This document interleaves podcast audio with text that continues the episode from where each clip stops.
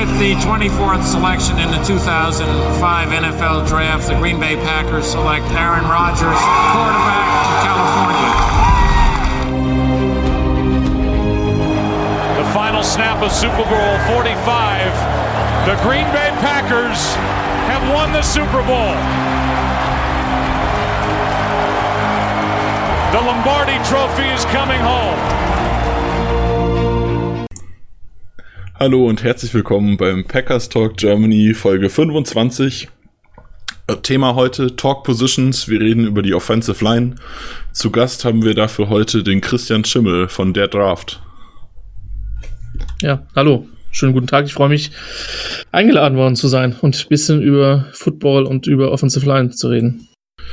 Genau, Thema ist allgemein heute, auch wenn äh, Christian jetzt selbst viel mit Draft macht, äh, nicht der Draft selbst, sondern die Position Offensive Tackle und Offensive Guard, beziehungsweise allgemein die Offensive Line. Und dann wollen wir einfach mit äh, Christian so ein bisschen mal durchgehen. Ähm, was muss der Spieler dafür können? Was sind so die Basics? Was sind die Körpermaße zum Beispiel, die am besten sind für diese Position? Und das halt, das werden wir jetzt in Zukunft mit diversen Positionen machen. Also da werden auch die anderen Positionen kommen. Das ist so ein bisschen so ein Nerd-Podcast für die Leute, die sich ein bisschen intensiver mit Football beschäftigen wollen. Und heute fangen wir halt an mit der Offensive Line, mit den Offensive Tackles. Und deshalb würde ich einfach sagen, Chris, leg doch mal los. Was gibt's so zu erzählen zu Offensive Tackles? Die Grundlagen. Ja, äh, ich denke, jeder weiß, dass es äh, eine brutal wichtige Position in der heutigen, der heutigen Liga ist. In der heutigen NFL ist natürlich auch in anderen Bereichen entscheidend, aber gerade wenn es darum geht, einen, äh, einen Franchise-Quarterback zu beschützen, den die Packers ja nun ja seit gefühlt äh, seit, seit Favre und und Rogers dann haben, nachdem vorher glaube ich ein bisschen ja einiges an Wechsel stattfand. Ähm, ist es so, äh, ja, man kann jetzt nicht als äh, Hämpfling mit äh, 80 Kilo und 1,60 Meter Offensive Line spielen. Ähm, zumindest nicht in der NFL, das funktioniert nicht. Das heißt, so ein bisschen was mitzubringen wäre tatsächlich ähm, notwendig, äh, ein paar körperliche Maße. Das ist auch einer der Gründe, warum man äh, verhältnismäßig äh, ähm, viele College Tackles dann auf Guard sieht in der NFL, werde ich später nochmal drauf eingehen. Ähm, dazu muss man sagen, in aller Regel hat jedes NFL-Team seine eigenen, seine eigenen Maßeinheiten, wo sie sagen, das ist äh, entscheidend. Wenn wir jetzt uns auf die Combine zubewegen, ähm, die Scouting Combine, wo dann auch entsprechend die Maße offiziell genommen werden, ähm, dann ist es so, dass was die rein körperlichen Voraussetzungen erstmal drei Sachen entscheidend ist. Das eine ist, äh, ist logischerweise die, die reine Körpergröße. Also 6,4 und größer ist, äh, ist erwünscht. Ähm, über 6,7 wird es zum Teil schon schwierig, dass es geht, zeigt im Moment Rob Havenstein von den, von den Rams, der ja einer der schweren Tackles und größeren Tackles in der Liga ist, bei dem ich persönlich sehr überrascht war, wie, wie gut er da den, den, die Transition zum, zur NFL geschafft hat. Und dieses Gewicht hängt sehr, sehr stark ähm, vom Scheme ab, was, äh, was das NFL-Team will. In der Vergangenheit ist es auch oder in, in jüngerer Vergangenheit so, dass man eher auf mobilere Linemen gesetzt hat. Also 300 aufwärts bis 320, so die 330er Schlappen sieht man dann nur selten. Noch am ehesten bei Teams wie beispielsweise in Washington, die halt mehr auf einen äh, ja, eher Pro-Style Power Run System gesetzt haben. Genau, und der dritte Wert, auf dem halt, auf, auf den halt geschaut wird, ist halt Armlänge. Da gilt, je länger, desto besser. Ich kann für mich sagen, wenn ein Prospect ähm, äh, ja, unter, also A, je, länger ist tatsächlich besser, weil er dann die, die äh, Gegner weiter von sich fernhalten kann. Unter 34 äh, Inches ist bei mir eine kleine Red Flag, äh, wenn es darum geht, ob der Spieler Tackle spielen kann. Ähm, weil du, weil dir einfach die Erfahrung zeigt, dass, ähm, dass das zu Spielern meistens dann schon auch Probleme macht. Prinzipiell gilt, wie immer mit Werten und Zahlen ist es nichts in Stein gemeißelt. Es gibt keine Absolutheit bei diesen Geschichten, aber gerade was Armlänge betrifft, da redet man von Erfahrungswerten. Bei den Guards ist es so, dass die halt je nach Scheme schon sogar noch ein bisschen schwerer sein dürfen. Da ist die Größe jetzt nicht ganz so entscheidend. Man sieht es jetzt aktuell an den, an den Patriots, die mit Shaq Mason und Fournier ist jetzt nicht ganz so anders heißt, aber Shaq Mason ist es halt schon, ähm, auch mit etwas kleineren Guards spielen können. Ähm, das ist jetzt nicht so, nicht so riesig entscheidend.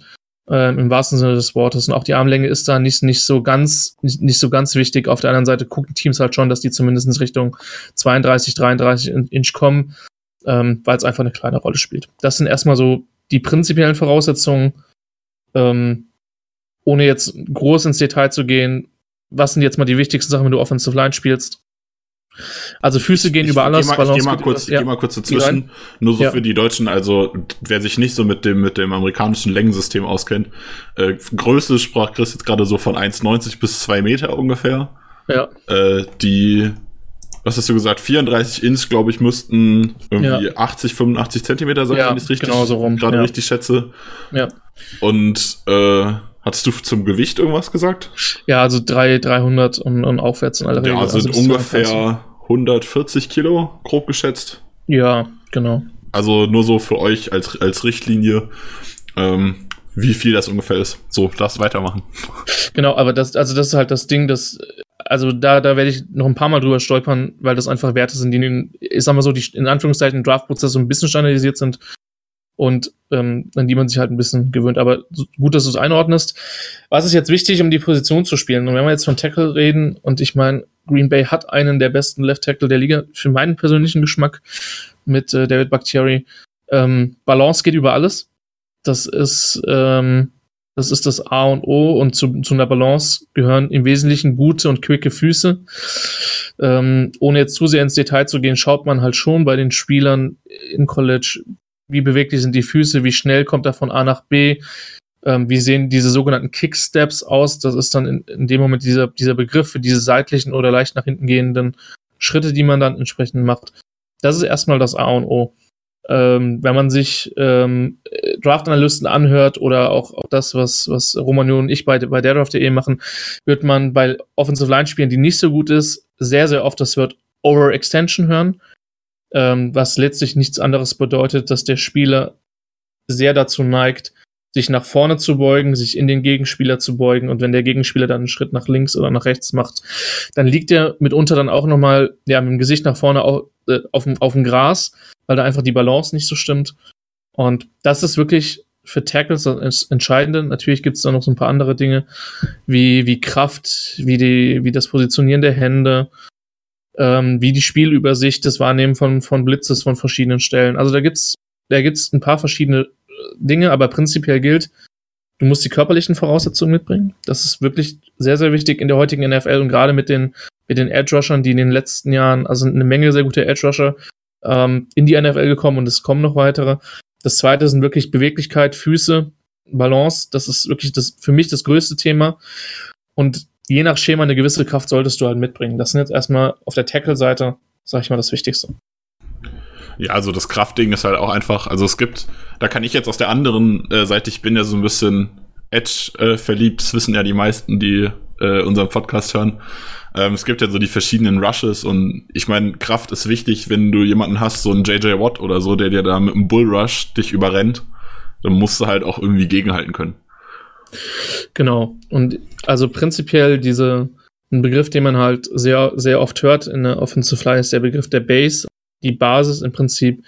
Wie stabil bist du, wenn du dich äh, bewegst in deinem ganzen Konstrukt? Hast du sehr viel, sehr viele, sag ich mal, überflüssiges Movement, wodurch du dann auch durch, einen, durch eine Bewegung vom Gegner ähm, ja aus der Position gebracht werden kannst oder kannst du dich sehr stabil mit, mit deiner guten Balance, mit deinen Kicksteps, ähm, mit der Fähigkeit, ähm, relativ aufrecht zu stehen, ähm, von nach rechts, nach links, nach vorne und nach hinten zu bewegen, dann hast du schon mal prinzipiell eine gute Chance. Wenn wir auf die Guards schauen, da ist zum Teil das Thema Kraft natürlich ein wichtiges Thema, gerade für Mannschaften, die wirklich in über ja, ISO ähm, oder über, sag mal, ein relativ powerlastiges Run-Game ähm, da Löcher öffnen wollen. Ähm, also gerade auch Washington war da wieder ein Thema. Ich meine, Brandon Scherf ist nicht umsonst in den Top, Top 5 gegangen ähm, im, im damaligen Draft. Das war auch ein Iowa Tackle, der dann allerdings nicht die athletischen Voraussetzungen hatte, um, um Tackle in der NFL zu spielen und ist eben jetzt als Guard dort, äh, dort gelandet. Für die ist auch extrem wichtig, also die Basis, weil man, man sieht das ja mitunter an den sehr, sehr guten Interior Pass Rushern. Ähm, die machen einen Schritt nach rechts, die machen einen Schritt nach links. Du musst ja schon eine gewisse Beweglichkeit mitbringen.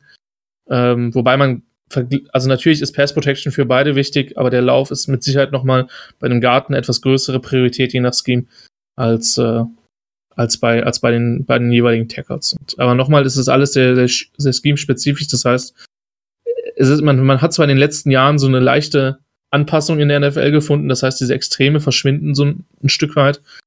Ähm, und im Prinzip so Spielzüge wie Inside Zone, Outside Zone, Stretch müssen alle im Prinzip können. Aber es ist trotzdem immer noch ein Unterschied, wie meine Offense veranlagt ist. Ob es wirklich mit Kraft durch die Mitte gehen soll oder ob ich wirklich drauf setze, dass meine Offensive Line-Spieler wirklich beweglich sind, nach vorne gehen können. Ähm, also Patriots sind da jetzt im Moment ein sehr, sehr gutes Beispiel, weil die mit, mit Funny Mason und Andrews einfach ein Trio haben, was sehr, sehr beweglich auf den Füßen ist, was super gut ähm, in das sogenannte Second Level kommt, also sprich Linebacker attackieren kann und rausnehmen kann. Und ja. Ähm, hat man leider in dem Spiel gegen die Chargers sehr, sehr gut gesehen, ähm, das mich ein paar Nerven gekostet hatte. Aber gut, ähm, das, das ist erstmal so, so die Basis.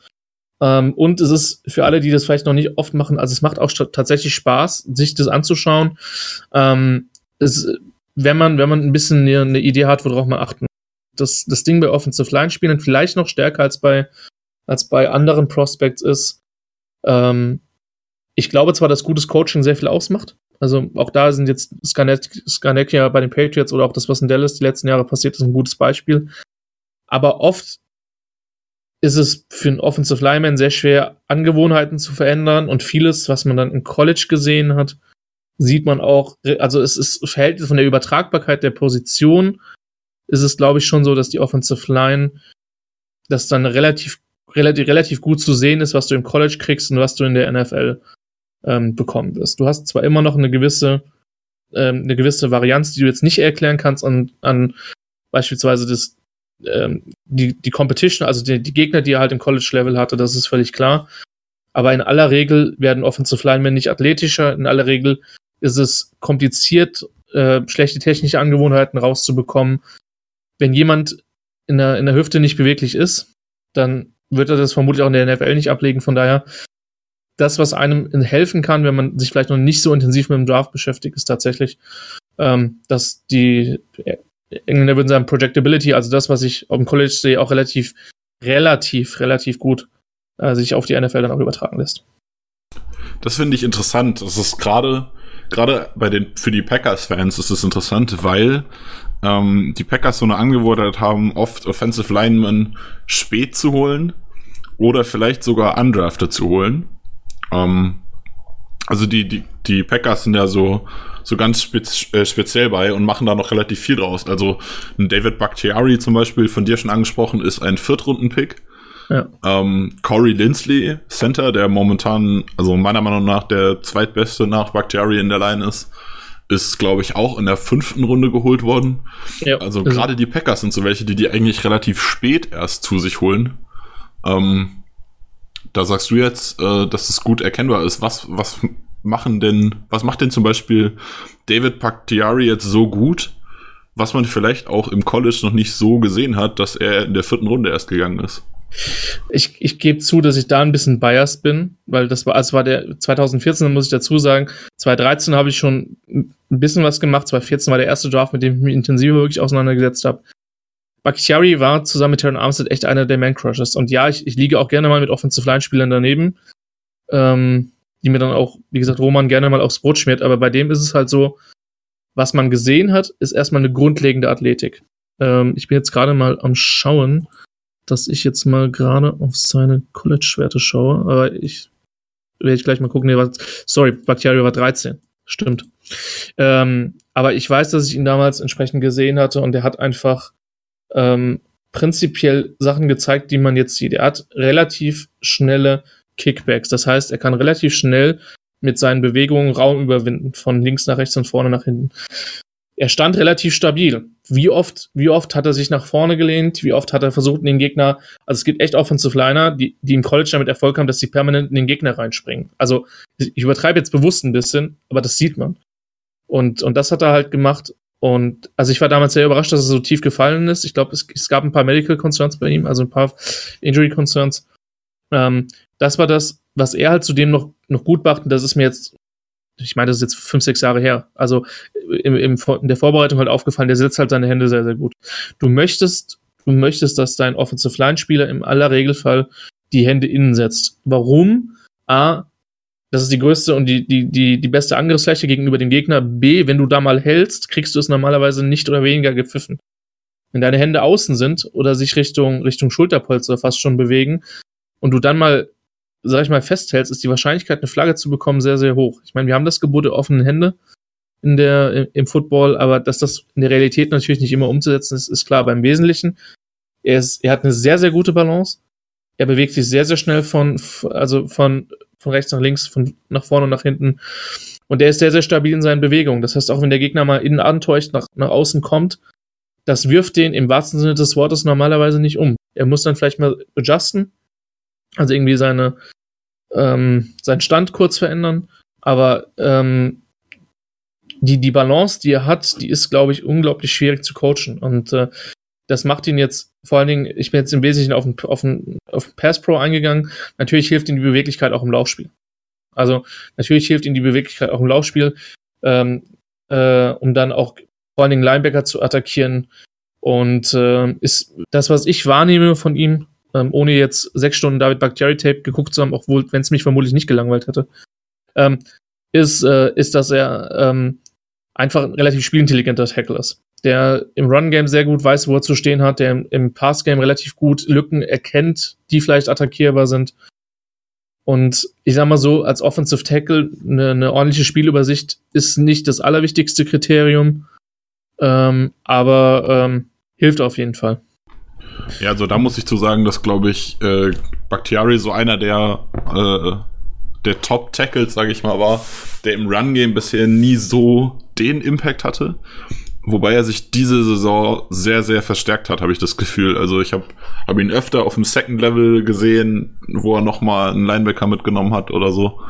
Ähm, habe ich in der Vergangenheit, also in der Vergangenheit war er da, glaube ich, nicht so stark. Ja. In, der, in der reinen Pass Protection ja. würde ich fast sagen, dass er vielleicht, also zumindest einer der Top 3, wenn nicht sogar der beste Tackle der Liga ist. Ähm, aber was ich, bei, was ich zum Beispiel bei Bakhtiari sehr, sehr geil finde, ist, äh, wie er auf Counter-Moves reagiert. Also wenn ich halt die Edges angucke, äh, ist mir immer wichtig, dass Edges irgendwie einen Counter-Move haben, dass wenn, mhm. wenn sie zum Beispiel einen Swim-Move ansetzen oder so, äh, und der Tackle nimmt den raus, dass sie dann ja. irgendwie nochmal hinterherkommen, dass sie dann nicht abbrechen und einfach sagen, okay, ich komme nicht durch, fertig. Und das ist was, wo ich Bakhtiari sehr stark finde, weil er sehr, sehr schnell äh, das erkennt, dass der, äh, dass jetzt ein Countermove kommt und halt dann, wie du schon gesagt hast, den Fuß umsetzt und sofort gegenhält. Und selbst wenn er mal einen Schritt zurückgeht oder zwei, irgendwo ein, ein Loch für Rogers gibt, wo der sich noch hinbewegen kann, wenn er noch Zeit braucht. Ja, zumal ich glaube, die, die, die, die äh, Herausforderung, Tackle bei den Packers zu spielen, ist ja insofern ähm, auch komplizierter als, sage ich mal, in der, in der, in der Offensive Line ich hätte jetzt fast gesagt mit Alex Smith, dem hoffe ich, dass der irgendwie wieder auf die, also dass, dass, der, dass der wieder gesund wird. Ähm, aber Rogers ist jetzt einer, der den Ball mit am längsten hält in der Liga. Das heißt, du musst ihn halt auch über eine gewisse Zeit protecten. Ähm, sonst gibst du halt, äh, gibst du halt Sacks ab ohne Ende. Und deswegen ähm, ist es, glaube ich, auch so entscheidend, dass der in, in Pass Protection auch so gut ist. Ich meine, auch TJ Lang ist jemand, den ich mag. Der ist halt leider sehr, sehr, sehr viel verletzt gewesen die letzten Jahre. Aber ähm, der hat auf der, auf der Right Tackle Position meiner, für meine Begriffe auch immer einen sehr, sehr ordentlichen Job gemacht. Dahinter ist es dann halt mitunter TJ Lang ist Right Guard gewesen, glaube ich, oder? Oh, okay. Wenn ich es richtig im Kopf habe. Also er spielt mittlerweile bei den Bears.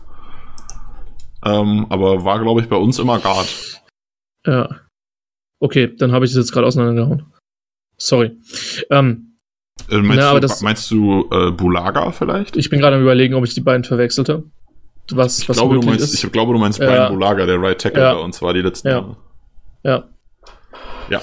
Äh, genau, aber, aber, wie gesagt, auch, auch da ist es, äh, ist es im Prinzip so, dass man halt im, irgendwann die NFL stellt sich jetzt gerade im Wesentlichen die Frage, differenzieren wir noch zwischen Right, äh, right Tackle und Left Tackle? Also vorher war es halt oft so, dass ein ähm, dass man gesagt hat, äh, wenn du die Füße nicht hast, spielst du halt Right Tackle. Das Problem ist ja, dann hat halt der Gegner seinen besten, seinen besten Pass Rusher halt über, über links geschickt und gegen deinen, gegen deinen, in Anführungszeichen, fußschwachen Tackle. Und dann bist du halt genauso verbrannt worden.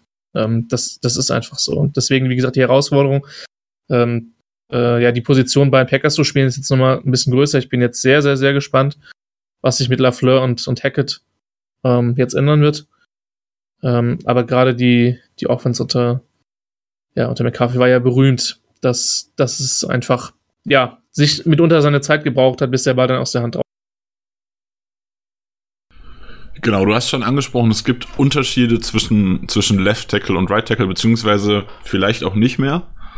Ähm, wir haben uns ja vorher schon mal so ein bisschen abgesprochen, da hast du ähm, zum Beispiel Javon James genannt als ja. äh, Only Right Tackle. Warum, warum glaubst du, dass der nur Right, dass er vor allem ein Right Tackle ist? Also für, also, für die Leute, die sich nicht so auskennen, ist der Right Tackle der Dolphins, wenn ich es glaube richtig im Kopf habe. Ja, genau. Es war halt auch einer der, der Picks, die ich halt, was heißt gebasht, das ist halt so ein harter Begriff. Also ich meine, das Ding ist bei allem, bei allem Draft-Nerd-Kram kann ich euch an der Stelle versichern, wir glauben halt in letzter Konsequenz auch nicht, dass wir es besser wissen als die NFL-Teams. Dafür sind wir viel zu weit weg. Und äh, da, mal abgesehen davon, dass wir die Spieler nicht kennen, sind wir uns sehr bewusst, dass die NFL-Teams das besser beurteilen können. Warum galt der damals als Right Tackle? Weil der eben für unsere Begriffe und auch für viele Begriffe der Medienmeute eben nicht diese, diese, diese Fußschnelligkeit hatte, der ein bisschen unbeweglich ist, weil der schon mal mit Double Moves geschlagen worden ist. Entsprechend überrascht waren dann auch alle, dass er dann tatsächlich in der ersten Runde gedraftet worden ist. Ähm, letztlich muss man sagen, dass die, dass die Dolphins mit ihm an der Stelle keinen schlechten Pick gemacht haben, denn wenn du, noch da muss man jetzt wirklich gucken, die Dolphins haben sie, ich muss gerade mal gucken, ich glaube, sie haben in den 20ern irgendwie gedraftet. Äh, 19 overall. Ja, 19, ja, ist so, so rum, genau. Ähm, also wenn du in dem Spot einen guten Right Tackle kriegst, dann ist das schon was wert. Das, das ist einfach so. Aber bei dem ist es halt so, dass jetzt nicht diese Fußtechnik so herausragend war, die Athletik nicht so herausragend war. Ähm, Master hat er, glaube ich, ganz gute gehabt. Muss jetzt nochmal reinschauen.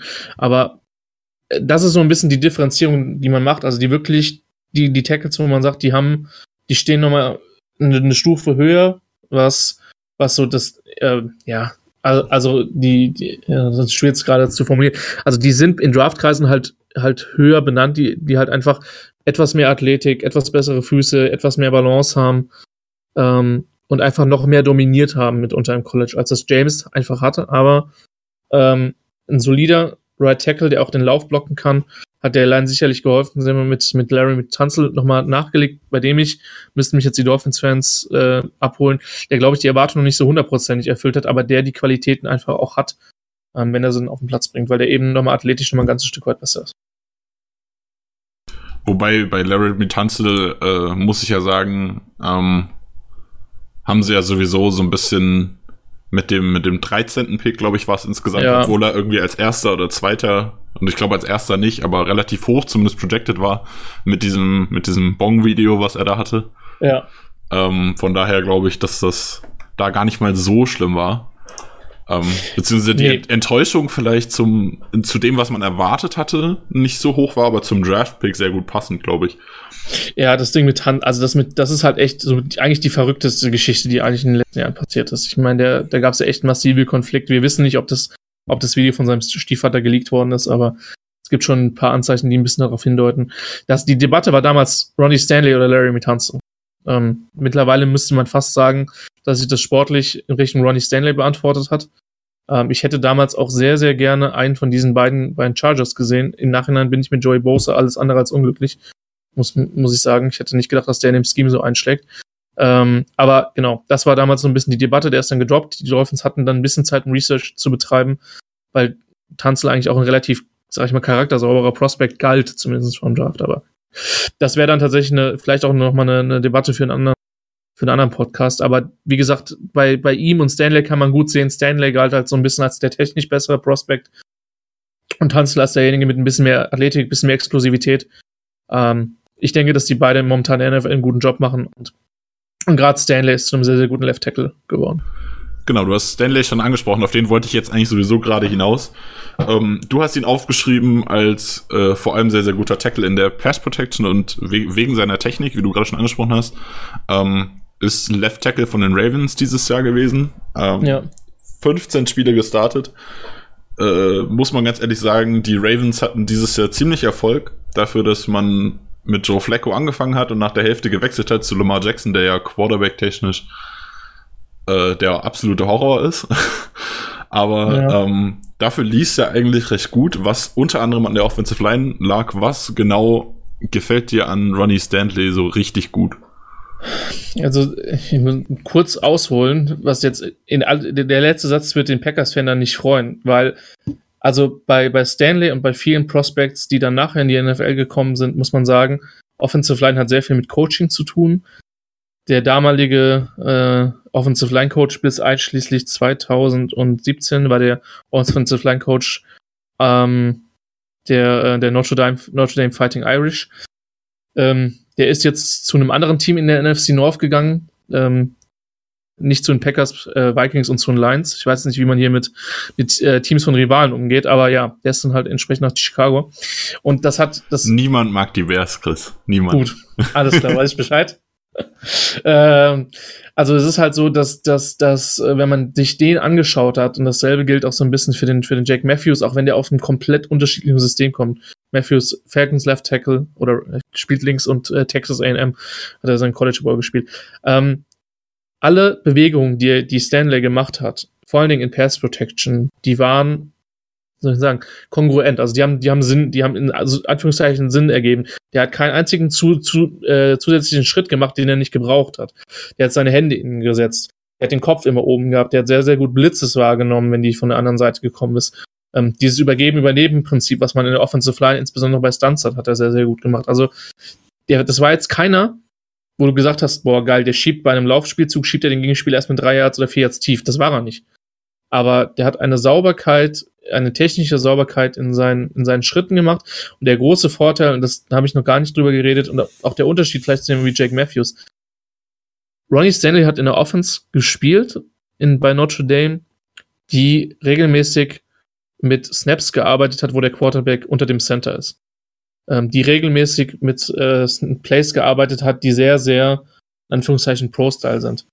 Ähm, und das ist im College ein akutes Problem, muss man an der Stelle sagen, weil das immer weniger Teams machen. Also gerade wenn man sich jetzt in der Big 12 mal umschaut oder in weiten Teilen der SEC oder auch in großen Teilen der ACC, das sind nur die größeren College Conferences, ähm, dann sind halt sehr, sehr viele Teams reine Shotgun- und, und Pistol-Teams. Das heißt, der Quarterback ist vier beziehungsweise sieben Yards hinter der, der Linie. Die Tackles sind dann mitunter und auch die Guards in einem, schon in einem Pass-Pro-Set. Die haben mit in den seltensten Fällen eine Hand auf, eine Hand auf dem Boden. Und ähm, viele von denen haben dann wirklich Probleme und müssen das wirklich erst nochmal richtig lernen in der Zeit zwischen College-Saisonende und dem Draft, wenn sie denn Seniors sind oder deklariert haben als Underclassmen. Und den Vorteil hatte halt Stanley. Stanley hat in der Offense gespielt, ähm, wo der Offensive Line-Spieler regelmäßig die Hand auf dem Boden hatte und äh, wo er sehr, sehr, sehr, sehr viele Dinge machen musste, die er auch in der NFL äh, machen musste oder machen muss. Und da hat er halt wirklich einen Vorteil gehabt. Und wie gesagt, es gibt Spieler, die siehst du, da denkst du, die sind technisch unglaublich sauber, die haben nicht die überragendste Athletik, nicht die überragendste Kraft. Ähm, aber der ist schon vollkommen zu Recht so hoch gedraftet worden, wie er dann auch gegangen ist. Dann gibt's noch so, so ein bisschen das Gegenteil von dem, was du gerade gesagt hast. Jemand, der technisch immer sauber ist, dafür sonst nicht so der, der Athletik-Freak. Ähm, du hättest jetzt zum einen Lane Johnson aufgeschrieben. Ich persönlich ja. kenne jetzt, ich habe mir im letzten Draft äh, ein bisschen angeguckt, das Colton Miller. Ja, ähm, genau fand ich total krass letztes Jahr, auch wenn ich ihn nicht so richtig sinnvoll bewerten konnte, weil ich einfach nicht so viel Ahnung habe von Offensive Lines. Aber der hat mir richtig gut gefallen, weil er einfach immer dran war. Also selbst diese Counter-Moves, wenn, wenn die, die Edges mit Counter-Moves gekommen sind, ist immer hinterher und war immer dabei. Das hat mir echt gut gefallen. Was, also wie, wie schätzt du Colton Miller so direkt ein?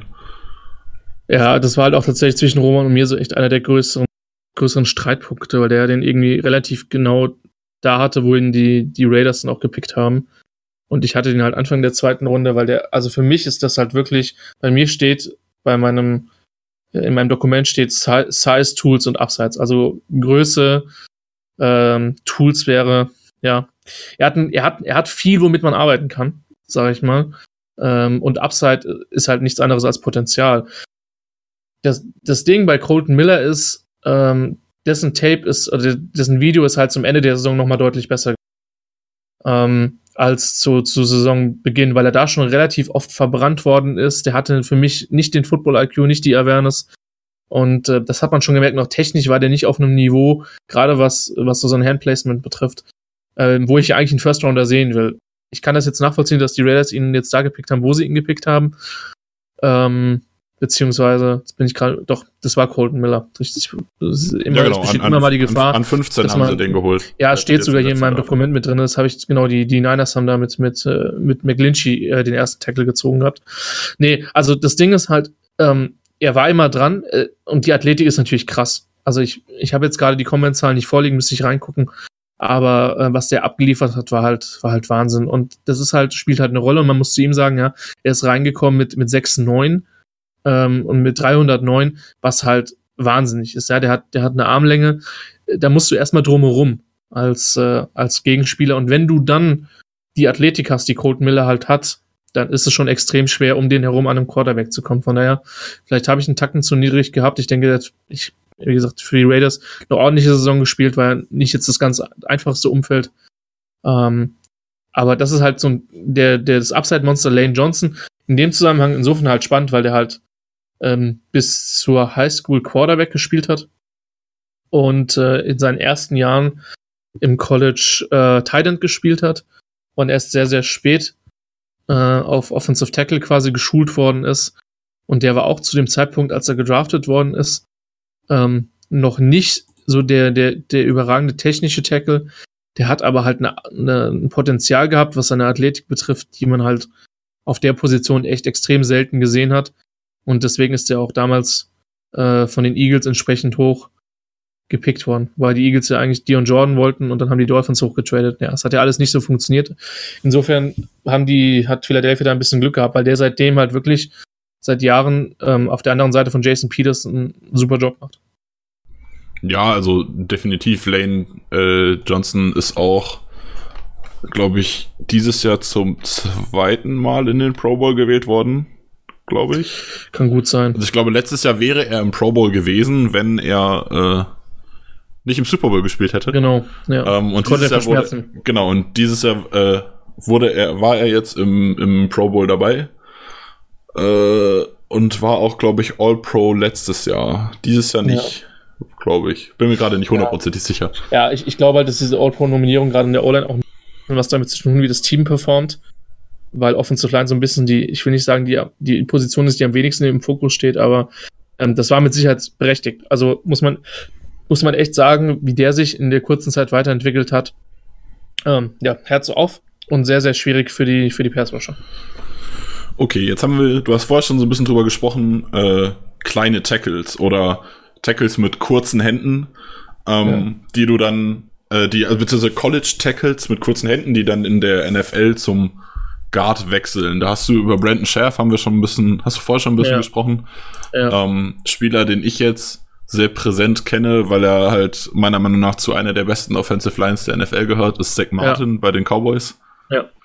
Ähm, was genau macht ihn zu so einem guten Guard, beziehungsweise was, was, war sein, was waren seine Probleme auf Tackle, die er auf Guard nicht hat? Ich, ich möchte sagen, ich hätte Zach Martin gerne mal auf Tackle. Also gebe ich offen zu, weil ich den, weil ich zumindestens er ist jetzt auf Guard festgespielt, er macht dann einen super Job, der wird ja nicht mehr wechseln im Draftprozess selber, ich hatte den als Tackle, weil ich glaube, dass er die Position hätte spielen können. Ähm, bei dem ist es aber tatsächlich auch so gewesen, dass der nicht die absoluten Elitenmaße hatte. Das ist das eine. Bei ihm ist auch so ein bisschen die, die Quickness in Frage gestellt worden, was so die, was so die Füße betrifft. Hat, die Fragezeichen hatte ich tatsächlich an der Stelle etwas weniger. Ähm, das ist aber jemand, der, der schon bei Notre Dame einen sehr, sehr guten Job gegen den Lauf gemacht hat, der sehr, sehr genau wusste, wie er sich positionieren hat. Und das ist natürlich gerade als Guard sag ich mal, in einem, ähm, im eng, ja, in der, in dem Chaos, das sich, äh, das sich an der Line of Scrimmage anspielt, enorm entscheidend, dass ich da weiß, wie ich meine Position, äh, äh, wo ich mich hinbewegen muss, wie ich, welchen Winkel ich einnehmen muss, um zu blocken. Und äh, dadurch hat er vielleicht das, was er jetzt vielleicht an, an Armlänge, an, an, auch an Athletik ein Stück weit, so ehrlich muss man sein, nicht hatte, ähm, dann auf Guard, ähm, ja, fabrizieren können. Man muss generell sagen, dass es echt extrem wenige Spiele gibt, die in der NFL, äh, die im College Guard gespielt haben, die dann in der NFL als Guard Erfolg hatten. Das sind wirklich die absoluten Ausnahmen. Die meisten sehr, sehr guten Guards, die wir in der NFL haben, oder viele von denen haben in der, haben im College Tackle gespielt, weil im College die Athletik und ähm, das Paket halt reicht, um Tackle zu spielen. Und ein Coach sagt dann eher, na gut, ich stelle den lieber auf Tackle, um meinen Quarterback zu beschützen, weil auch Edge Rush ist im College, sag ich mal, das größere Thema als Interior Pass Rush. Und bei, bei etlichen, bei denen es dann, sei es von der Athletik, sei es von der Quickness, sei es wegen kürzerer Arme, dann nicht unbedingt reicht, die landen dann halt da. Also den dritten, den man jetzt hier noch herausragend nennen könnte, wäre halt Joel Butonio, der halt wirklich, das ist jetzt echt nicht abwertend gemeint, das war ein durchschnittlicher bis guter College-Tackle. Und ähm, es waren dann viele überrascht, wie hoch ihn die, die Browns gezogen haben. Die wussten aber sehr, sehr genau, was sie mit ihm dann tun.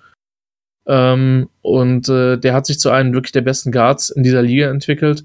Von daher, das ist tatsächlich auch so, so für mich die größte Unbekannte, nach wie vor, als auch jemand, der jetzt schon echt relativ viele Line-Spiele in den letzten Jahren gesehen hat. Diese, diese, diese Übertragung von einem College-Tackle zum NFL Guard ist tatsächlich somit die größte, das heißt Unbekannte, ist ein, ist ein großer Begriff, aber ähm, da finde ich, kann man am wenigsten klar sagen, welcher durchschnittliche Offensive Tackle im, im, College oder welcher, sag ich mal, gute Offensive Tackle zum herausragenden Guard in der NFL werden kann. Bei einigen gibt's das, bei einigen kann man das vermuten. Ähm, aber Pitonio, wie gesagt, wenn man den als Tackle Prospect im, im, College gesehen hat, dachte man, ja, ist jetzt nicht schlecht, mit Sicherheit draftable, aber keiner, wo du sagst, dann muss ich jetzt in den ersten zwei Tagen zwingend zuschlagen. Ähm, aber das, das hat hervorragend funktioniert. Wie gesagt, Martin hätte ich gerne mal auf Tackle gesehen, aber sein, sein ganz physisches Paket spricht halt eher dafür, ihn auf Guard zu einzusetzen. Und das macht er in Dallas wunderbar. Ja, dann haben wir, ähm, du hast gerade schon gesagt, es gibt wenige, die so, die im, im College Guard gespielt haben und in der NFL immer noch auf Top-Level Guard spielen. Haben wir natürlich jetzt aktuell aus dem letzten Draft einen, der das wunderbar macht. Ja. Quentin Nelson, ähm, Guard bei den Colts, ist ein Monster. Also wirklich ein Monster. Äh, hat dazu beigetragen, dass die Colts ihre Offensive Line von 0 auf 100 mal sowas von verbessert haben. Ähm, was macht Quentin Nelson zu dem Spieler, der er ist? Schaut, schaut euch das Video von dem an, das kannst du so eins zu eins Lehrbuch übernehmen. Ah, das ist halt wirklich so. Ähm, ich glaube, der ist gefühlt im ganzen Jahr ist er zweimal geschlagen worden von zwei, drei sehr, sehr netten ähm, Interior Defensive Line Rushern von Miami und das war's.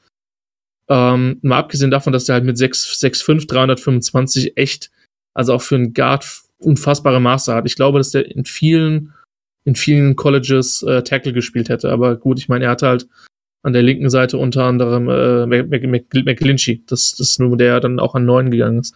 Also das, das kommt halt noch dazu. Ähm, ja, es ist, es ist, also das ist echt, echt schwer ohne Bilder zu beschreiben, weil der, der wirklich ähm, so ausbalanciert war. Und wenn der Gegner gestuntet hat, ähm, völlig egal, mache ich einen halben Schritt nach, nach rechts, nach links. Die Hände saßen immer am richtigen Platz. Ähm, wenn jemand jetzt mit einem Bullrush gekommen ist, ja gut, ich stehe halt, Junge, ich bin halt 325, interessiert mich nicht, probier's halt. Ähm, und der hat sich mit so gut wie nichts aus dem Konzept bringen lassen. Ähm, ist eine, eine Sache, die ich bei Offensive Line Spielen liebe, ist, ist Pullen. Ich meine, der Power-Spielzug hat bei den Packers eine lange, lange, lange Tradition. Ähm, das ist. Er, da erklär doch mal kurz für die Football-Noobs in Anführungszeichen, was genau ist Pullen. Also im Prinzip, äh, wir, wir, wir stellen uns jetzt mal einen Laufspielzug über die rechte Seite vor. Ähm, und das Pullen bedeutet, der Guard verlässt seine Position. In dem Fall machen wir es mal mit dem linken Guard, der links vom Center steht. Ähm, und bewegt sich dann quasi nach rechts, äh, parallel zur Anspiellinie und sucht sich dann einen Linebacker oder sucht sich je nach je nach Spielzug entweder einen gewissen Platz und Spot, wo er hinläuft.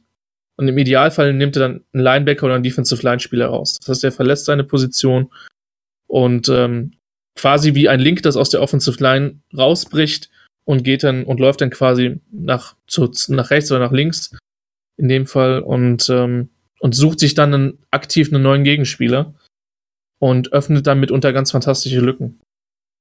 So da war zum Beispiel äh, mal, für die Leute, die das äh, sich mal anschauen wollen, fällt mir jetzt äh, direkt ein zu Quentin Nelson. Ähm, im die NFL hatte zum Pro Bowl, zu jedem Pro Bowl-Spieler ein Video gemacht, das ist ein Video gemacht zu allen Pro Bowl-Spielern, das beste Play der Saison. Und das war auch ein Pull, genau das, was Chris gerade beschrieben hat, über die rechte Seite. Und er kommt von hinten und er überrennt den Defense-Spieler. Also der hat ihn wirklich in den Boden gerammt in einer Manier, was man sonst einfach von, ich meine, der Kerl ist 100, wiegt 150 Kilo, ja. ist mit einem Tempo dahin gekommen, das war echt grandios.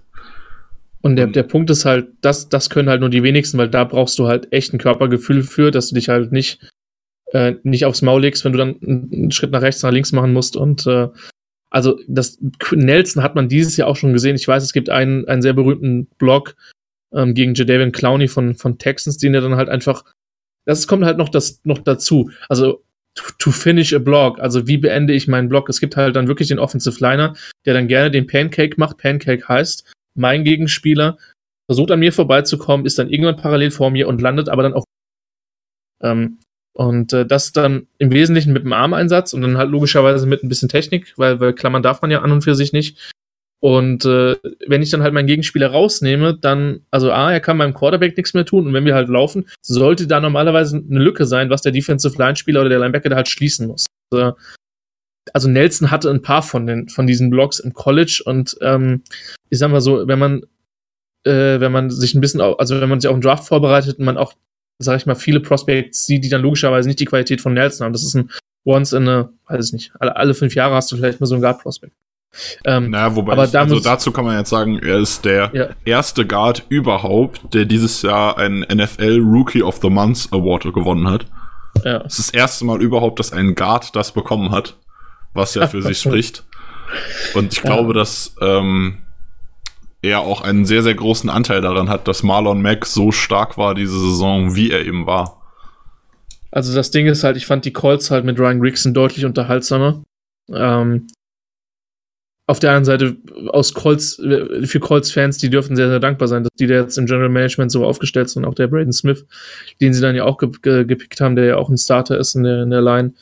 Ähm, der hat schon wesentlich dazu beigetragen, dass die entsprechend so gut sind. Aber es ist, es ist schwer, Quentin Nelson zu vergleichen, weil es in den letzten Jahren keinen vergleichbaren Prospect gab ähm, auf der Guard-Position. Und vieles, was der macht, kann man wirklich in, kann man wirklich in ein Lehrbuch aufnehmen.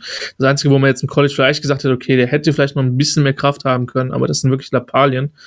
Und deswegen ähm, den, den Pick an fünf ähm, konnte man aus Colts sich damals sechs, feiern. An sechs, ist gut. An sechs. Ich glaube stimmt, an sechs, bin mir nicht hundertprozentig sicher. Ähm, ja, ich muss, ich muss jetzt, ich glaube an fünf wurde, äh, wurde Bradley Chubb geholt von den Broncos. Stimmt, Chubb ging noch den. Genau, stimmt, weil ja die Diskussion war, ob die Colts Chubb ja. oder, oder Nelson holen. Ja. Und der war dann ähm, vorher weg. Ja. Genau, da hatte sich die Debatte, da hatte sich die Debatte für die Colts in dem Moment äh, übrigt. Und das genau, war einfach. Das habe ich nämlich auch gesagt. Also, also, wobei ich von Anfang an sagen muss, also zum einen äh, fand ich Quentin Nelson schon in den, in den College Tapes unglaublich krass. Zum ja. anderen äh, in der Situation der Colts, die definitiv O-Line-Hilfe gebraucht haben, war für mich auch eigentlich von Anfang an klar, dass Offensive Line das Ziel sein muss. Ja, zumal, also wir wussten ja zu dem Zeitpunkt noch nicht, wie fit Andrew Luck jetzt ist. Aus footballtechnischen Standpunkten kann man sagen, gut, dass er wieder fit ist. Es wäre echt schade gewesen, wenn die Karriere dann so, in Anführungszeichen, so kurz äh, mit dieser Schulterverletzung eben vorbei gewesen wäre. Ähm, von daher, das, wie gesagt, die, die Colts haben jetzt in den letzten drei Jahren dreimal hoch gedraftet in der O-Line mit Ryan Kelly vor ein oder zwei Jahren, den sie als Center gepickt haben. Braden Smith halt auch in der zweiten Runde.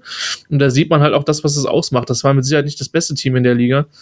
Ähm, und sie haben auch von Kansas City ein bisschen die Grenzen aufgezeigt bekommen in dem, in dem Spiel, aber trotzdem, das war ein ganz anderes, ganz anderes Leben und Erleben für, für Luck und auch für, für Marlon Mack und die Running Backs in, im Roster von Indy. Deswegen, Offensive Line ist vielleicht jetzt nicht die Position, die nach dem den meisten Sexappeal Anführungszeichen schreit, aber die ist halt unfassbar wichtig für deine Mannschaft. Ist einfach so. Okay, dann hätte ich noch so eine Frage für dich. Äh, so ein Begriff, den man immer wieder hört in Verbindung mit der Offensive Line, beziehungsweise vor allem Guards, ist Mauler. Was ist ein Mauler und was macht ein Mauler so gut? Also du hast jetzt äh, Dan, Free Dan Feeney zum Beispiel als Beispiel jetzt ja. aufgeschrieben gehabt in unserer Vorbesprechung. Was ist das? Was macht der? Und was macht Dan Feeney dabei so gut? Ja, Dan, Dan Feeney auch, auch, auch Hernandez hätte, hätte man den Begriff nicht zuschreiben können. Mauler ist jemand, der dich im Laufspiel dermaßen attackiert, der Kraft hat, der nach vorne geht, der, der mit, mit, mit Macht kommt und der dich aus Lücken schiebt. Ein Mauler ist jemand, wo ich sehe, okay, wenn die Mannschaft irgendwie einen Laufspielzug über seine Seite äh, callt, dann ist der Gegenspieler in aller Regel drei oder vier Yards tief. weil er einfach weggeschoben wird, aus seiner Gap, aus seiner Lücke geschoben wird. Und die sind meistens nicht so beweglich. Die sind meistens, haben meistens nicht den, nicht den riesigen Footspeed, sind auch meistens nicht so die Typen, die du jetzt in einem total zonelastigen äh, Laufschema sehen, sehen willst, weil die normalerweise dafür nicht die Quickness haben.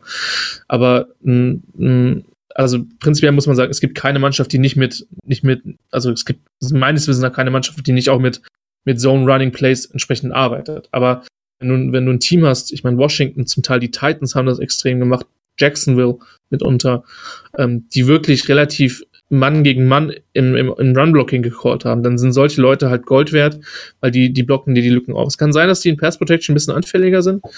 Ähm, das kommt so ein bisschen drauf an. Hernandez war das jetzt beispielsweise tatsächlich ein bisschen weniger. Der ist jetzt auch sehr hoch zu den, zu den Giants gegangen, sehr, also sehr hoch, zweite Runde. Ähm, ja, an, Anfang gesagt, zweite Runde aber auch, genau, glaube ich, ne? Ja, also ja, 34 ja, dann mit dem zweiten von, der, von den Giants. Ja, das Ding ist, der hat an, an, an einem kleinen College gespielt und was der da mit da zum Teil auch anders heißt College-Spielern gemacht hat, war halt echt kein Fall für die Strafbehörden, aber halt auch nicht weit weg, weil der hat da zum Teil dominiert, das war echt nicht mehr feierlich. Und äh, wie gesagt, wenn man Mauler hört, dann denkt man an Kraft, dann denkt man auch an ein gewisses Mindset auch Taylor Livan hätte man jetzt tatsächlich nennen können, auch als, als, als Tackle-Mauler. Der hat es im College auch echt gut verstanden, Leute von der Anspiellinie wegzubewegen. Meistens sind die ein bisschen nasty, auch so ein Begriff, der mir bei Offensive Lines durchaus wichtig ist. Also nasty bedeutet, ich will jetzt nicht, dass die, dass die sich auf dem Platz prügeln, aber ich möchte, dass man Offensive Line-Spieler eine gewisse Attitüde hat und dominieren möchte und das auch zeigt. Und ich sag mal so, was heißt, ein bisschen Gemeinheit schadet nicht. Ähm, aber es gibt schon etliche Offensive Line-Spieler, die wirklich bis zum Pfiff spielen und knüppelhart spielen und ähm, also auch gerade Hernandez hat es halt mit, mitgebracht und die sind wirklich erst zufrieden, wenn ihr Gegenspieler auf dem Boden liegt. Und das ist bei Morlan halt relativ oft der Fall. Und auch der Infini, der jetzt bei den Chargers tatsächlich primär Center gespielt hat, ähm, hat das im College als Guard zum Teil sehr, sehr gut gemacht. Und äh, das sind Leute, die machen auch Spaß, die haben aber vielleicht mit unteren Pass Protection so ihre leichte Limitation. Ja, du hast jetzt Will Hernandez, da wollte ich eigentlich auch gerade drauf zu sprechen kommen, den hast du jetzt quasi schon fast fertig abgehandelt. Äh, was bei dem halt krass ist, äh, 37 Benchraps beim Bankdrücken. Ja. Also da war ich wirklich beeindruckt. Das habe ich, ich habe das, das live gesehen, während dies, also das, die wurden ja nicht live gezeigt, aber während das das erste Mal übertragen wurde und sofort ist Twitter abgegangen und äh, alle haben ihn dafür gefeiert und auch wenn man ihn guckt, ähm, siehst du einfach, der hat so viel Kraft in den Armen, ja. in den Beinen, wenn der ähm, beim Snap quasi nach vorne arbeitet, dann, also da hast du eigentlich keine Chance. Also wenn du den nicht in irgendwie mit anderthalb Defensive Linemen angreifst, dann schiebt der dich einfach weg. Ja, das, das ist halt das Ding. Und so jemand ist halt wirklich Gold wert, auch. Also, ähm, wenn, wenn er zum Beispiel, also das ist wirklich jemand, den kannst du eins gegen eins im Lauf halt unglaublich schwer blocken. Wenn du sagst, okay, wir laufen jetzt irgendwie über, über seine Seite einen Laufspielzug und der Gegner hat da nur einen stehen, dann wird's halt mitunter echt schwer. Tatsächlich ist, ist er äh, auch im Laufe der Saison athletisch ein bisschen besser geworden. Also war jetzt, war jetzt kein komplett schlechter Athlet. Deswegen ist er auch, auch entsprechend früh in der zweiten Runde gegangen. Aber der hat sich schon im College ganz stark über seine Kraft und, ähm, und über seinen, seinen Handeinsatz definiert und hat da auch, glaube ich, für die, für, die, für die Giants dieses Jahr eine relativ ordentliche Rolle gespielt. Ja, also ich sag mal, äh, Saquon Barkley, Barkley wird froh gewesen sein, dass er ihn hatte. Also da ist die eine oder andere ja. Lücke entstanden, wenn man äh, also im, im, im Run-Blocking war die Offensive Line der Giants tatsächlich gar nicht so schlecht. Ja. Ähm, das Hauptproblem war halt, was meiner Meinung, also meiner Meinung nach, wie gesagt, ich bin nicht so der Offensive Line äh, Crackhead, aber die Giants haben viel eben Probleme halt, wie du schon gesagt hast, in der Pass Protection gehabt. Ja. Ähm, wobei da ich da jetzt auch Will Hernandez zu den weniger großen Problemen zählen würde, aber er hat auch seinen Beitrag dazu geleistet, dass Eli Manning halt, also dass eigentlich dieses ganze Team bis auf Laufspiel mit Barclay eigentlich nichts hatte, was irgendwie funktioniert hat. Ja, und das war halt mit den Skillplänen, um, die sie halt haben, ne? Also. Ja, also das ist schon mit, krass. Mit Ingram Shepard, Beckham. Also es sind halt echt, naja, darf da man sehr man, gespannt sein, wie es da weitergeht. Da sieht man erstmal, wie wichtig so eine Offensive Line eigentlich ist. Wenn du dir halt anguckst, dass ein Joe Flacco bei den Ravens oder halt auch dann später Lamar Jackson bei den Ravens mit einer starken Offensive Line so viel macht. Und ein Eli Manning, der meiner Meinung nach auch in der jetzigen Fassung, ich würde sagen, besser ist als Flacco, aber vor allem besser ist, der bessere Quarterback ist als Lamar Jackson. Ähm, abgesehen von der Beweglichkeit. Aber also das, was das für einen krassen Unterschied macht. Ja, und ich meine, schau dir Jacksonville äh, aus, dem, aus der vorletzten Saison an, ähm, die halt mit Fournette, ein bisschen Blake Bortles und einer sehr starken Defense ähm, nicht weit weg von der Super Bowl-Teilnahme waren. Ähm, eine, eine wirklich ein gute Quarter Bortles halt. Completion. Ja, genau, ein Quarter. Ähm, man kann da schon und auch Dallas, und auch wenn ich mich jetzt bei Roman echt unbeliebt mache, sofern er das hört, war schon in weiten Teilen auch ein limitiertes Team. Und der, also offensiv ein limitiertes Team. Ich meine, diesen ähm, mir, wenn ich an, an, an Dallas und Playoffs denke, muss ich halt an die Completion von, von Rogers. Äh, es müsste das Divisional gewesen sein in Gegen Dallas. Jared Cook. Ja, gen genau. Du meinst Ähm, zu dem, zu dem Game-Winning Field Goal Sekunden vor Schluss, ne? Genau, und aber Ja. auch da, diese, diese, ich glaube, Dallas hatte, ich glaube, ich weiß, 13 und 3 oder 12 und 4 oder was sie damals waren. Ähm, natürlich hat Prescott eine super Saison, Entschuldigung, eine super Saison gespielt. Ähm, aber die haben sie eben auch eben über ihr Laufspiel, über ihr starke Offensive Line dominiert, äh, definiert. Und da kannst du schon relativ viel machen, wenn du eine ordentliche Defense hast. Ja, so jetzt haben wir viel über Tackles gesprochen, wir haben über Guards gesprochen. Jetzt ist aber so, es gibt ja noch eine dritte Position. Ähm, aber es hat auch seine Gründe, dass man meistens einfach allgemein von der Interior Offensive Line spricht und nicht von Guards und Centern. Ja. Was ist der Unterschied zwischen einem Center und einem Guard? Jetzt mal da ganz davon abgesehen, dass er halt den Snap-Prozess kann und mit seinem Quarterback da im besten Fall in einem guten Einklang ist, dass er das, den Ball zu ihm bekommt. Was ist sonst der Unterschied? Was macht ein Center anders als ein Guard? Also der Vorteil ist, dass du als Center halt noch ein bisschen weniger athletisch sein musst, ähm, weil du einfach noch seltener wirklich große äh, äh, Bewegungen zur Seite oder nach. Das ist einfach äh, gibt's relativ selten, was ein Center halt mitbringen muss. Im Regelfall, es gibt NFL-Teams, die es anders handhaben. Im Regelfall holt der Center die Protection. Und äh, die identifiziert zum Beispiel den Mike. Das heißt, der Football-IQ von einem Center sollte auf einem ordentlichen Niveau sein. Wenn das nicht der Fall ist, könnte es mitunter zu Problemen kommen. Ansonsten ist es natürlich so, dass der Center oft dann eher den Offensive Line Spieler gegen sich hat, der vielleicht ein bisschen größer, äh, Defensive Line Spieler, also Defensive Line Spieler gegen sich hat, der ein bisschen größer, der ein bisschen stärker ist. Das heißt, was der auf jeden Fall mitbringen muss, ist eine gute, eine gute Basis. Das heißt, in dem Moment, wo er vom Snap quasi aufsteht, in seinen, in seinen Stand geht, ähm, muss er eine Balance und eine Kraft auf den Beinen haben, dass er nicht direkt im, innerhalb des ersten Kontakts dann wirklich umgeschubst wird. Der Vorteil für einen Center ist, dass der halt oft Teil von einem Double-Team ist, speziell wenn der Gegner halt vier Leute bringt. Es ist ja oft so, dass die Tackles eins gegen eins gegen Edge Rusher sind und der Center dann meistens einen der Guards unterstützen kann. Ähm, muss natürlich extrem intelligent sein, wenn es darum geht, mal einen Blitz aufzunehmen, gerade über, über die Mitte. Wir haben jetzt in den letzten Jahren der NFL das Phänomen des sogenannten Double, Double A-Gap Blitz zu sehen, also das A-Gap zwischen Guard und Center auf den jeweiligen Seiten. Ähm, von daher, der muss wirklich einen, einen sehr, sehr guten Football-IQ haben. Ähm, das, ist, das ist entscheidend. Wie gesagt, bei dem sind die Maße halt nicht ganz so relevant, aber auch bei dem gilt primär Pass Protection sehr entscheidend. Dass er sich da gut verhält im Run-Blocking, hat er eigentlich wirklich nur, nur den Impact, wenn auch über ihn gelaufen wird, was gar nicht so oft passiert. Und das mit den Snaps hast du angesprochen, das ist auch da durchaus eine Herausforderung für viele Spieler, denn äh, ich meine, der denn Fini hat, ich weiß gar nicht, ob der auch für, für Indiana Guard gespielt hat, aber viele von den Prospects sind es halt nur gewohnt, wirklich diese Shotgun-Snaps nach hinten zu geben. Und die haben diese klassische Quarterback-Center-Exchange, ähm, haben sie im College nicht, weil die, weil im College wirklich sehr, sehr viel Spread, sehr, sehr viel Shotgun und Pistol gespielt wird.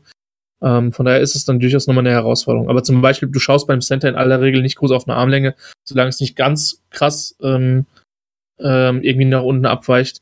Und auch du schaust auch bei einem Center in aller Regel jetzt nicht wirklich auf die athletischen Werte, solange er das macht, was er entsprechend, was er entsprechend soll. Und wenn er sich dann noch so bewegen kann, wie zum Beispiel Ryan Kelly, der jetzt in den letzten Jahren so ein bisschen das Musterbeispiel war, Ex-Alabama Center, äh, auch bei den Colts jetzt, dann ist das schon mal eine gute Voraussetzung. Viele oder einige College Guards können dann auch in der NFL auf Center spielen.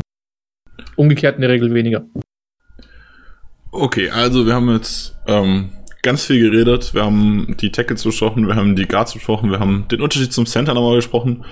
Ganz zum Schluss möchte ich von dir noch zwei Sachen wissen. Erstens, was sind deine Lieblingsspieler auf jeder Position? Nicht unbedingt der beste, wo du denkst, sondern einfach dein Lieblingsspieler pro Position. Tackle, Guard und Center. Äh, da muss ich, da komme ich jetzt tatsächlich ein bisschen, ein bisschen ins, ins Überlegen. Ähm, Ja, versuchen wir damit, das mal ein bisschen, bisschen untypisch, untypisch anzugehen. Also tatsächlich, ähm, beim, bei den Centern war lange Zeit für mich der Standard ähm, Alex Mack, ähm, beziehungsweise ist es halt noch Ex-Brown Center, dann zu den Falcons. Äh, bei den Guards ist es so, es ist hart, es ist schwer an Quentin Nelson vorbeizukommen, weil der einfach so wirklich ein unfassbarer, ein unfassbarer Footballspieler ist, der glaube ich die nächsten Jahre auch echt, auch echt dominieren, äh, dominieren wird.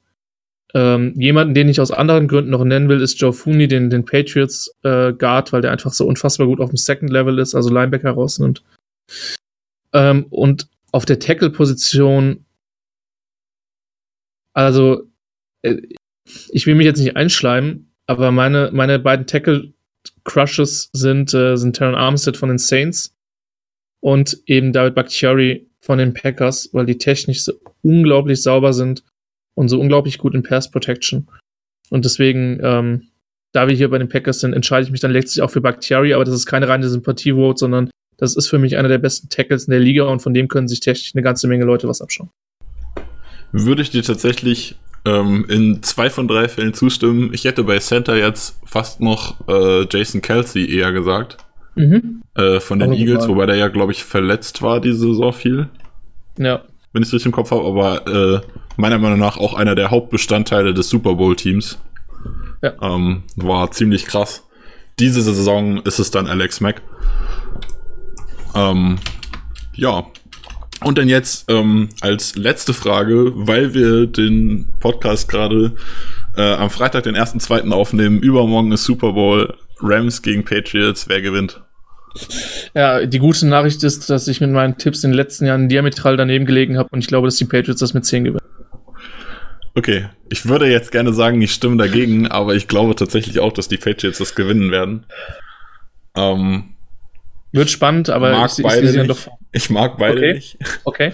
Also ich, sag, ich sag's mal so, ich bin, ähm, ich glaube, da hatten wir uns, nee, ich glaube, wir hatten uns nicht unterhalten, aber ich hatte mich vor zwei Jahren mit vielen gestritten und war immer, bin immer noch der Meinung, dass Jared Goff der bessere Quarterback ist als Carson Wentz.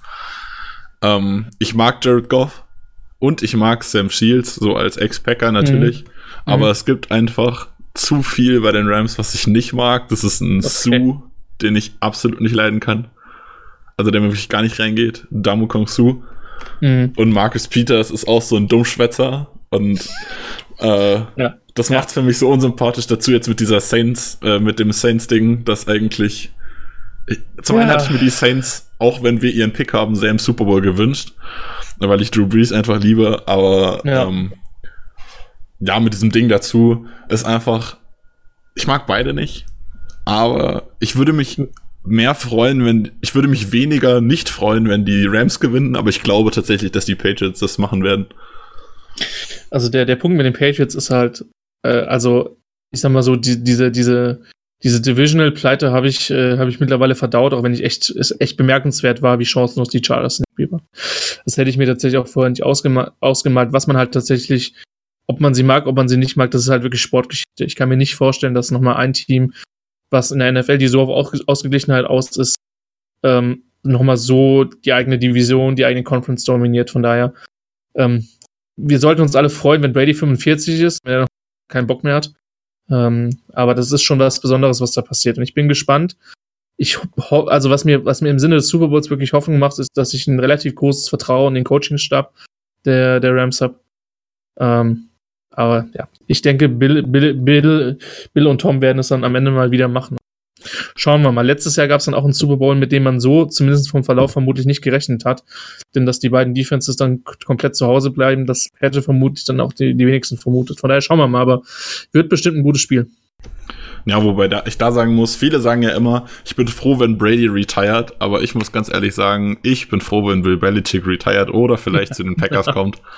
Ähm, Bill Belichick ist, egal wen man, also ich, also als Aaron Rodgers Mensch mit Packers kann man ja beim Quarterback immer streiten, wer ist der beste Quarterback. Ähm, Brady, Rodgers, vielleicht sogar Breeze. Ähm, jetzt aktuell muss man vielleicht sogar noch über Mahomes reden, aber äh, Coaches, es gibt keinen grandioseren Coach als Bill Belichick. Das kann ja. man einfach. Und da muss ich ganz ehrlich sagen, das ist einfach für mich der Grund, wieso ich sagen muss, die Patriots können immer und gegen jeden gewinnen und egal was die Statistiken sagen, für mich sind, für mich ist Bill Belichick immer Favorit. So ist es wohl.